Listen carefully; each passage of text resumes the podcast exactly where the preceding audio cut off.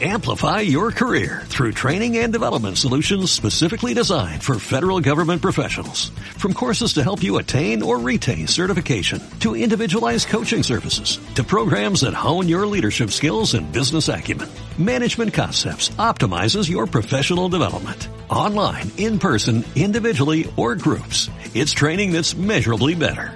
Learn more at managementconcepts.com. That's managementconcepts.com.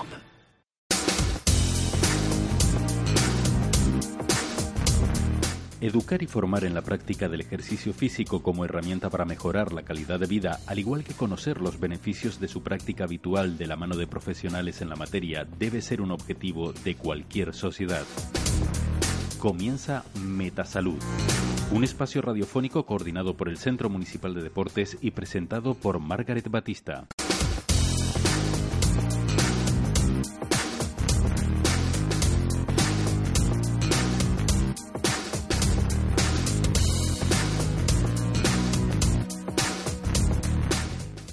Hoy nos acompaña Yanira Ruano, enfermera y trabajadora social.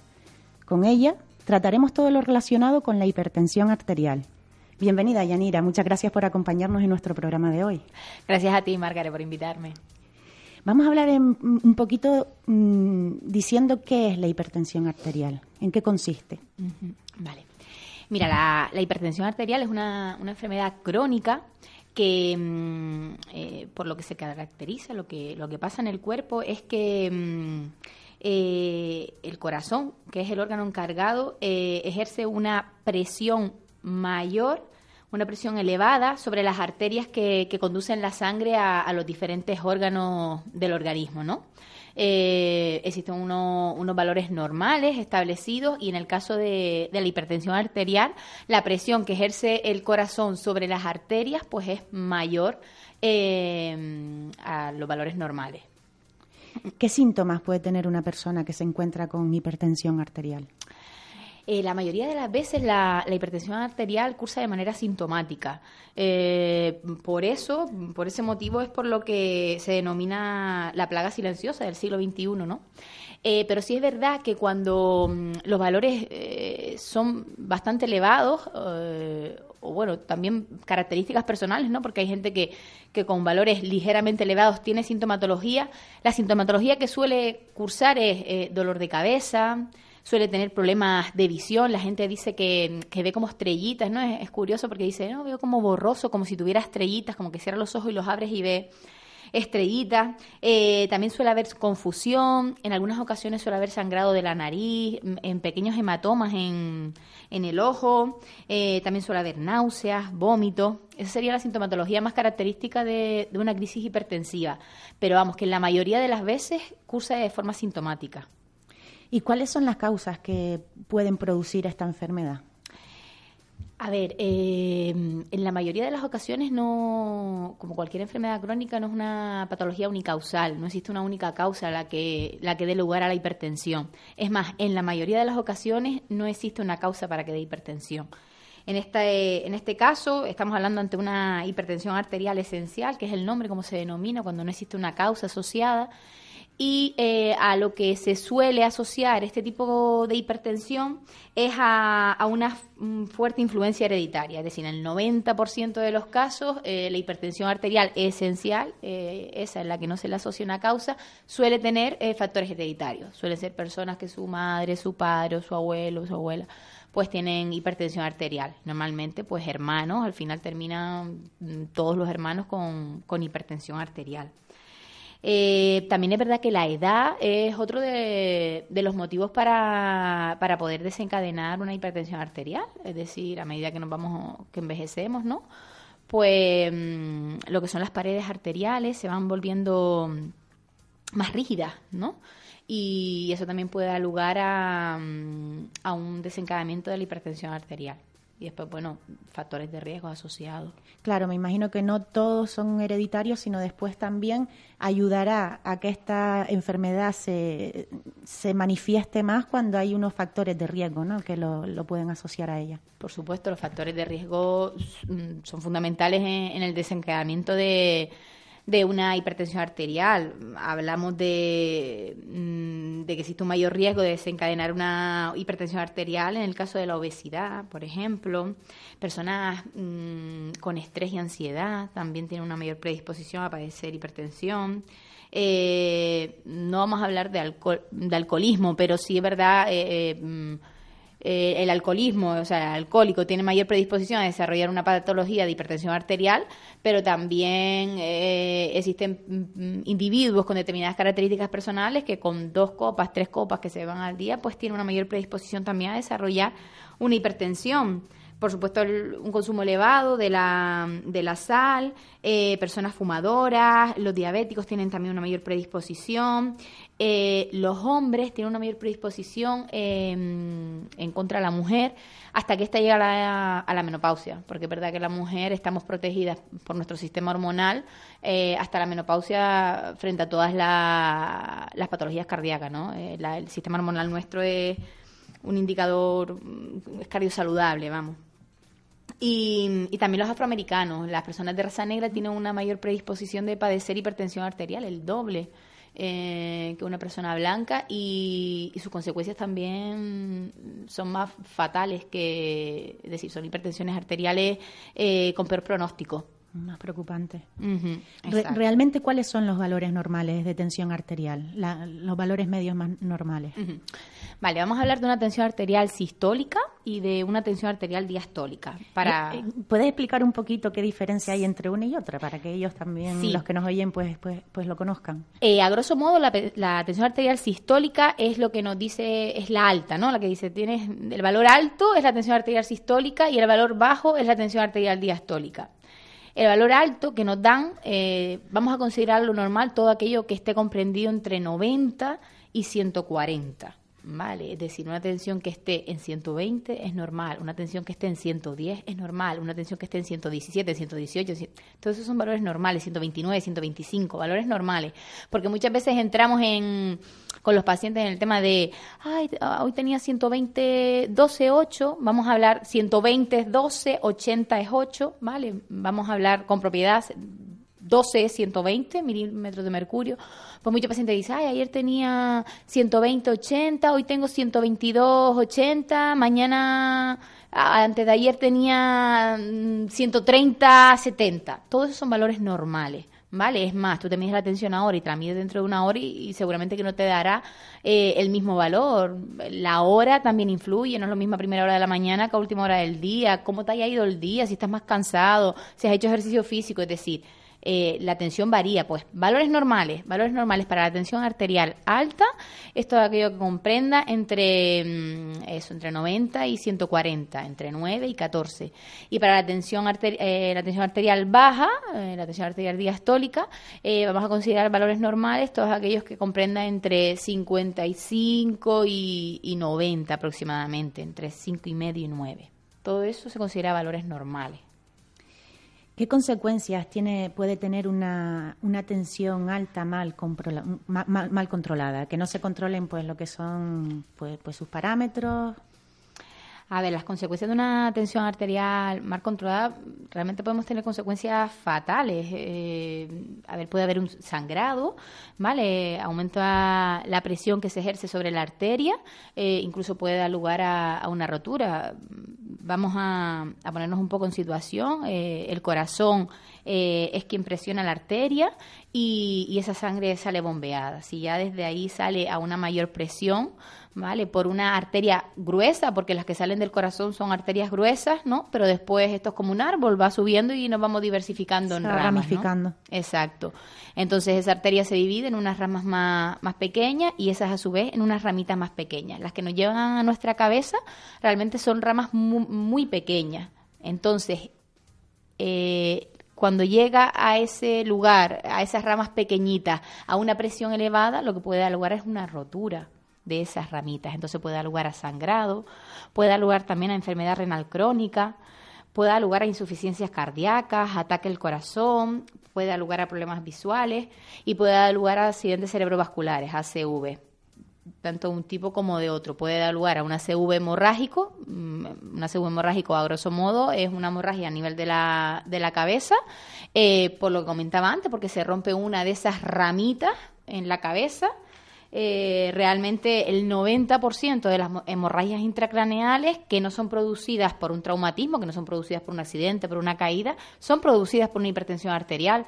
Eh, al igual que se puede producir por eso, por una rotura de una de esas ramitas, eh, también se puede producir porque un pequeño coágulo. Eh, Coágulo. Exacto. Un pequeño coágulo de grasa, de colesterol, se moviliza, tapona y aparece la trombosis. ¿Vale? Aparece un, exacto, hay algo que va a taponar, exacto, que va a obstruir esa arteria y, y así es que de el 75% aproximadamente de las trombosis a nivel cerebral son producidas también por una hipertensión arterial. Entonces realmente esos serían los las consecuencias eh, más llamativas de la, de la hipertensión arterial. ¿Desde qué? Porque hemos hablado de los valores normales, pero ¿desde, cuán, desde qué valor empieza a ser más preocupante? Porque a lo mejor, si nos salimos un poquito, digo yo. Vale, a ver, vamos a considerar que una persona es prehipertensa, prehipertensa, no tiene establecido un diagnóstico de hipertensión cuando se maneja con tensiones arteriales en torno a 13.9, ¿vale? La alta la tiene más o menos bien, pero la, baja está ahí al límite. 14.8, la alta la tiene al límite, la baja más o menos está bien. Eh, pues todo lo que es 3, y medio, 3 y medio, 8 y medio, todo eso es una prehipertensión, ¿vale? En ese caso, eh, habitualmente no se necesita un tratamiento farmacológico, sino con cambios en, en tus hábitos de vida, pues mm, suele haber una, una buena evolución, exacto, y suele la persona retomar valores normales. Y ya cuando se establece una, una hipertensión, pues efectivamente antes hablamos más de 14,9. Cuando empieza a ser peligroso, eh, ya influyen muchos valores personales de la, de la persona. Eh, no es lo mismo una tensión eh, 15-8 en una persona que no tenga factores de, riesgo, a una persona con 15-8 que, que sea fumador, que sea mayor y que encima... Eh, sea sedentario. Exacto, sea sedentario y sea obeso. Vale, pero bueno, podemos hablar de mm, Uf, peligro corre eh, cuando la tensión sistólica, la alta, por ejemplo, está en 200, 190. Yo creo que más de 180 ya es preocupante. Ya es preocupante y los valores que se manejan entre 140 y 180, hombre, eh, por supuesto es aconsejable acudir al médico. Ya hay una pequeña alerta que tienes que, ir hay una alerta y controlarlo. Exacto, pero vamos, más de 180 la sistólica eh, es alarmante y la diastólica, lo que es la baja, pues más de 100, 100, 110. También tenemos que tener en cuenta que muchas veces la tensión es emocional, es decir, ante situaciones de estrés, ante situaciones de nerviosismo, ante que se nos fallece un familiar, es decir, ante todo ese tipo de cosas se suele subir la tensión arterial. Pero es verdad que llama mucho la atención esa subida, normalmente se asocia a una, la, la tensión arterial nerviosa, que decir, la que es ocasionada de manera puntual, eh, lo que se suele subir es la tensión arterial sistólica, es decir, en ese tipo de persona, que es por, por nervios, que es porque está de luto, lo que vamos a encontrar habitualmente es que la tensión la tiene al 18,8, ¿vale? La que se le sube es nada más la alta. Entonces, generalmente esa gente pues va eh, va bien con lo que le manda el médico, por supuesto, pero vamos, que generalmente no es un problema de hipertensión arterial como patología, sino suele estar asociada a su nerviosismo y con un, tratamiento de sedación va mejor que con una pastilla hipertensiva. Pero eh, cuando eh, se eleva la alta y la baja, pues generalmente está asociado ya a una patología de hipertensión arterial. ¿Cómo se realiza un diagnóstico de hipertensión arterial? Como todas las patologías crónicas, no podemos establecer un diagnóstico de, hipertensión arterial eh, porque la persona tenga un valor alto. Vale, es verdad que la mayoría de las hipertensiones se van a diagnosticar en la consulta de, del médico, eh, porque como comentaba antes, muchas veces es asintomática. Entonces, eh, ¿cómo se diagnostica? Pues mm, habitualmente en la consulta se hace una toma de la tensión arterial y, da una toma alta y eh, posteriormente, pues a esa persona se le, se le hace un seguimiento durante 7, 10 días, se le va a tomar la atención aproximadamente a la misma hora, eh, siempre que la persona lleve más o menos el mismo ritmo de vida, pues eso más o menos a la misma hora. Si se durante todo ese tiempo, esa semana, esos 10 días, la persona tiene valores de tensión arterial altos, pues se puede establecer una, una hipertensión arterial y se establecería un tratamiento. ¿Quién debe tener más o menos pues un seguimiento continuo o, nos recomiendas a partir de alguna edad en concreto tener un seguimiento con nuestro enfermero en el centro de salud que nos vaya controlando la tensión? A ver, em, yo creo que entre cualquier signo de alarma, es decir, si tienes dolor de cabeza, si tienes visión borrosa, eh, ante cualquier signo de alarma debemos de realizar una toma de tensión arterial.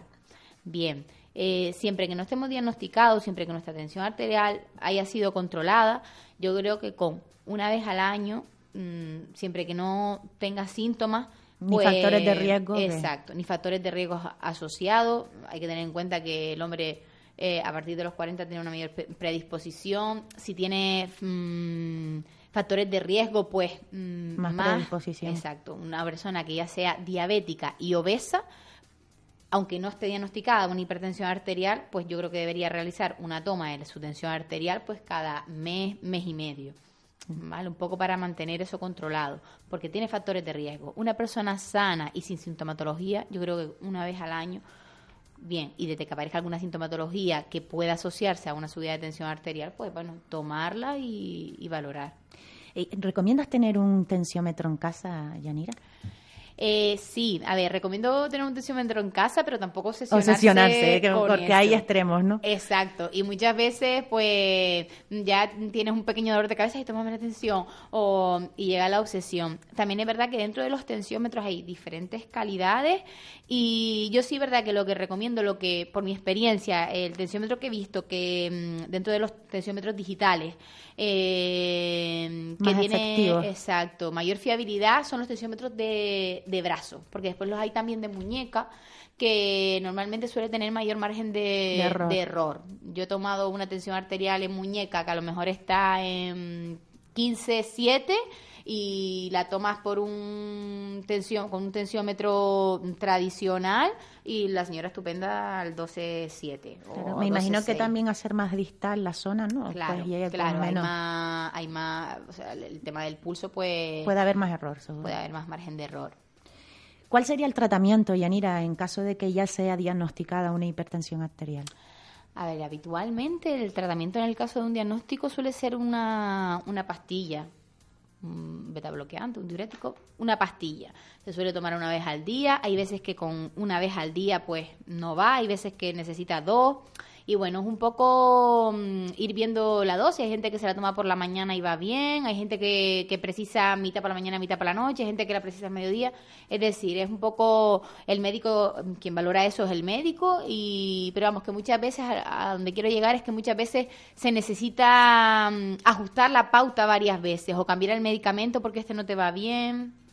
Pero ¿Hay, ¿Hay, alguna forma de prevenirlo? Me imagino, por ejemplo, realizando actividad física o ¿Qué nos recomiendas en ese aspecto? Em, a ver, la prevención de la hipertensión arterial está asociada, por supuesto, a los cambios en los estilos de vida.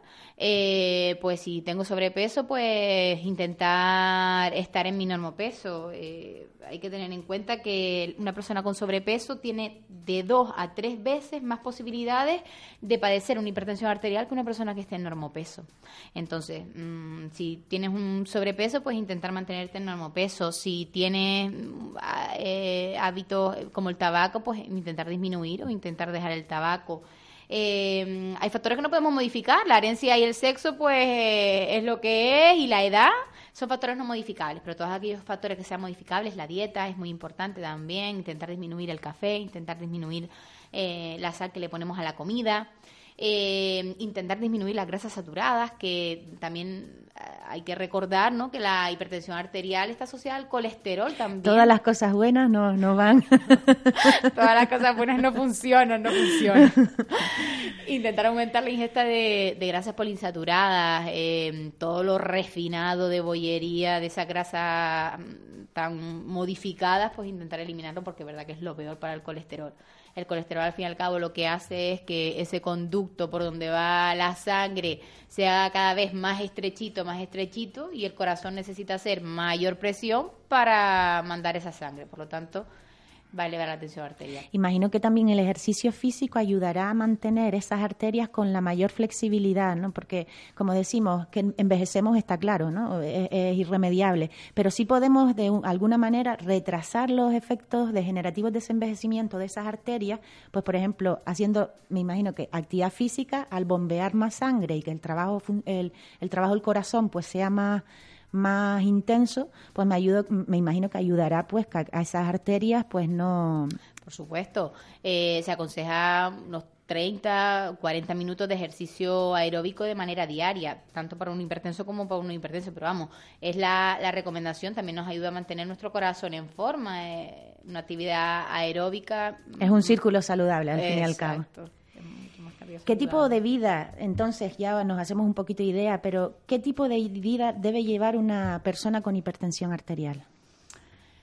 Eh, a ver, debe llevar una vida normal. Lo que pasa es que yo creo que muchas veces la normalidad nosotros la entendemos eh, desde el exceso, es decir, eh, eh, no se puede comer, no debemos, ¿no? Poder, podemos hacer lo que queramos, ¿no? Pero no debemos eh, comer pollería industrial todos los días, ni siquiera mm, después de una comida al día, es decir, eh, llevar una alimentación sana y equilibrada, mm, intentar realizar ejercicio físico, eh, si el trabajo no me lo permite realizarlo todos los días, pues mm, intentarlo llevar a cabo por lo menos de tres a cuatro veces a la semana. Eh, el tabaco yo creo que está ya de más todo lo que podamos decir. Eh, sí, que nada, no tiene nada de positivo. Exacto. Y, mm, y bueno, efectivamente eso, llevar una, una vida saludable. ¿Se puede prevenir de alguna manera esta enfermedad desde el comienzo, sobre todo las personas que, que lo heredan? Porque eh, ya hemos hablado un poquito de, de, lo que es la actividad, la dieta y todo eso, pero la gente que hereda esta enfermedad mm, podía prevenirla de alguna manera o por lo menos mejorar ¿no? su calidad de vida. Exacto, a ver, una, una de las enfermedades está establecida y más si es por factores hereditarios, pues mm, raramente se vuelve atrás. Vamos, una vez se establece un diagnóstico, eh, mm, se conoce que, que existen factores hereditarios en su familia, eh, pues rara vez mm, se vuelve atrás, casi nunca. Pero vamos, si es verdad que, mm, que, solo con la pastilla no es milagroso, es decir, eh, te tienes que tomar tu tratamiento, pero aparte tienes que intentar eliminar todos esos malos hábitos de vida que tengas. Eh, existen mm, muchas personas que a lo mejor se manejan con valores de 17, 16, 18 de tensión arterial sistólica. Cuando digo 16, 17, 18 me refiero a 160, 170, 180. Y simplemente con cambiar hábitos de vida, dejar de fumar, realizar ejercicio físico y disminuir la grasa saturada, pues se empieza a manejar con valores de 120, 130. Es decir, que estemos tratados, que estemos medicados, no quiere decir que, nos vayamos a salvar de, de un posible ACV. Es decir, hay que hacer cambios en los estilos en los estilos de vida. Y, vamos, yo creo que es mucho más fundamental porque es lo que nos va a dar mayor calidad a largo plazo. Al fin y al cabo, muchas veces nos hacemos tolerantes ¿no? a ese tratamiento y al final, eh, mm, cuando. No es suficiente. Exacto. Cuando llevamos 30 años diagnosticados de hipertensión arterial, los problemas empiezan a aumentar porque al fin y al cabo la, la enfermedad está ahí habitualmente se controla muy bien con el tratamiento, pero bueno, la enfermedad está ahí y, mm, y, ya cuando nos hacemos mayor, pues no es suficiente solo la pastilla de la tensión, sino se le asocia un diurético y bueno, y, los cambios pues de, hábitos pues son imprescindibles para que... Es fundamental. Eh, también hemos oído personas que comentan que tienen hipotensión arterial. ¿Qué es lo que pasa en este caso, Yanira? A ver, lo que ocurre ante una hipotensión arterial, pues efectivamente es completamente lo contrario, es decir, eh, la presión que se ejerce sobre las arterias que bombean la sangre a los diferentes órganos es inferior a la que se ha considerado como, como normal. En este caso, eh, lo que ocurre es que no llega la sangre a donde tiene que llegar, es decir, eh, mm, nuestra, la sangre llega a nuestra cabeza porque se ejerce una presión sobre ella, porque si no sería hacia el suelo, un poco por, la, gravedad. Exacto. Entonces no llega a donde tiene que llegar. No llega a la cabeza, eh, a veces da lugar a problemas visuales porque sobre todo suele haber más problemas eso a la hora de llegar a, al tronco superior, que cuesta más en el caso de la hipotensión. Eh, tenemos que señalar que, bueno, que dentro de la, de la hipotensión arterial tenemos tres tipos. Existe una hipotensión arterial ortostática, existe una hipotensión mediada neuralmente y existe la hipotensión grave. Eh, generalmente no, la hipotensión no es un, no se establece diagnóstico de hipotensión, pero no es considerada como una patología. Vale. Generalmente eh, la hipotensión suele estar asociada a algo. En el caso de la hipotensión ortostática, generalmente está asociada a cambios bruscos en la, en la posición del cuerpo. Es decir, estás sentada y te levantas rápido, estás acostada y te levantas rápido. Que si quedan como una fatiga. exacto, queda como una fatiga, pues hay gente que esa fatiga es mayor e incluso puede llegar al desmayo. Eso se considera como la hipotensión ortostática. Después tenemos la, hipotensión mediada neuralmente, que suele ser más característica de, jóvenes y de niños y afecta cuando el individuo está mucho tiempo de pie. Mucho tiempo de pie, pues suele dar lugar a, crisis hipotensivas. Y el otro tipo, que es la, más grave, pues suele estar asociada a, a estados de shock, es decir, cuando hay una pérdida importante de sangre, ¿vale? Pues mm, el cuerpo reacciona con una, crisis hipotensiva, con una bajada de la tensión. ¿Cuáles son los síntomas? Eh, vale, a ver, ¿qué síntomas podemos tener ante una hipotensión? Eh, visión borrosa es uno de los síntomas, eh, confusión, vértigo, mm, desmayo, mareo. ¿Es tan preocupante como la hipertensión arterial, Yanira?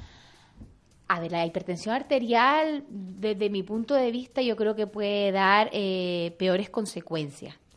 Pero la hipotensión arterial, cuando es producida, por ejemplo, por un shock, por una pérdida, en el caso de un accidente, pues, pues sí, verdad que también puede dar lugar a la muerte pero mm, en el caso de la hipotensión ortostática o, la hipotensión mediada neuralmente, pues es verdad que no es tan significativa y, normalmente con, pequeños cambios pues, pues puede desaparecer. Eh, a ver, también es verdad que mucha, mucha gente a mí mm, me hace llegar, la hace ver como si fuera un problema. Y bueno, realmente para algunas personas sí es sintomática, ¿vale? Porque normalmente o habitualmente la, hipotensión no suele cursar de manera sintomática, suele cursar de, de, forma asintomática. Hay gente que tiene la tensión en torno a 9,5, 8,4, pero tú te la ves como requiletes por ahí que no tiene sintomatología ninguna. Cuando es sintomática, sea ortostática, sea mediada neuralmente, pues hombre, estás incómodo, porque si estás con visión borrosa, estás con tendencia al desmayo, pues por supuesto que es incómodo. Claro, limita, limita en cierta parte pues, pues la, eh, lo que son las actividades y en la calidad de vida. Exacto. ¿Qué puede hacer brevemente una persona para, para que todos, en caso de que alguien la padezca, qué puede hacer una persona que padezca tensión baja y que, y que tenga síntomas para estar mejor? Vale, a ver, una, alguien que padezca una, una hipotensión, pues em, aumentar la ingesta de líquidos, ¿vale? Eso es importante. Cuando nosotros aumentamos la ingesta de líquidos eh, de manera significativa, pues nuestra tensión sube. Eh, si aumentamos el volumen de líquido de nuestro organismo, la tensión arterial sube. Podemos aumentar un poco la ingesta de sal. Podemos utilizar, por ejemplo, medias de compresión. Al nosotros eh, aumentar eh, la presión en las arterias en nuestro tronco inferior, pues ayuda a que suba esa tensión. Exacto, ayuda a que, ayuda a que suba esa tensión y que la sangre llegue de forma cómoda a, a donde tiene que llegar, ¿no? Eh, evitar, en el caso de que sea la tensión esta que padece más los jóvenes o los niños, la, la hipotensión mediada neuralmente, pues mm, en este caso eh, lo que puede hacer es intentar no estar tanto tiempo de pie. Si estás 3, 4 horas, pues cada 30, 40, 50 minutos, pues sentarte un poco y después te vuelvas a levantar. Es verdad que este tipo de hipotensión arterial suele mm, desaparecer a medida mm, que nos hacemos mayor, ¿no? En la edad adulta. Eh, y bien, yo creo que ese sería un poco el, el, tratamiento que, no tratamiento, las recomendaciones que debe seguir una, un individuo que, que sufra de hipotensión. Pues Yanira, ya para terminar el programa, ¿qué, ¿tienes algo así que recomendarles a todos pues para que controlen su tensión arterial, buenos hábitos de vida? Exacto, a ver, yo lo que le, lo que recomiendo es que mm, aquellos individuos que estén diagnosticados ya de, hipertensión arterial, Pues eh, mi consejo como profesional es, que se tomen el tratamiento. Eh, las patologías crónicas, yo lo comentaba con la diabetes mellitus y con la tensión arterial pasa lo mismo, ¿no? La gente tiende un poco a abandonar el tratamiento cuando ve que, su tensión está controlada y las consecuencias de ese tipo de actuaciones pueden ser fatales. Eh, entonces eso, tomar el tratamiento, buenos hábitos de vida y poco más. Pues muchas gracias, Yanira, por acompañarnos en nuestro programa de hoy. También te invitamos a próximos programas porque la verdad que contigo aprendemos bastante y nos ayudas a mejorar nuestra salud y nuestra calidad de vida. Hasta aquí, queridos oyentes, nuestro programa de hoy. Recuerden que pueden escuchar Metasalud y todos sus programas en la plataforma iVox. Y esperamos volver a encontrarles la próxima semana. Y recuerden hacer ejercicio.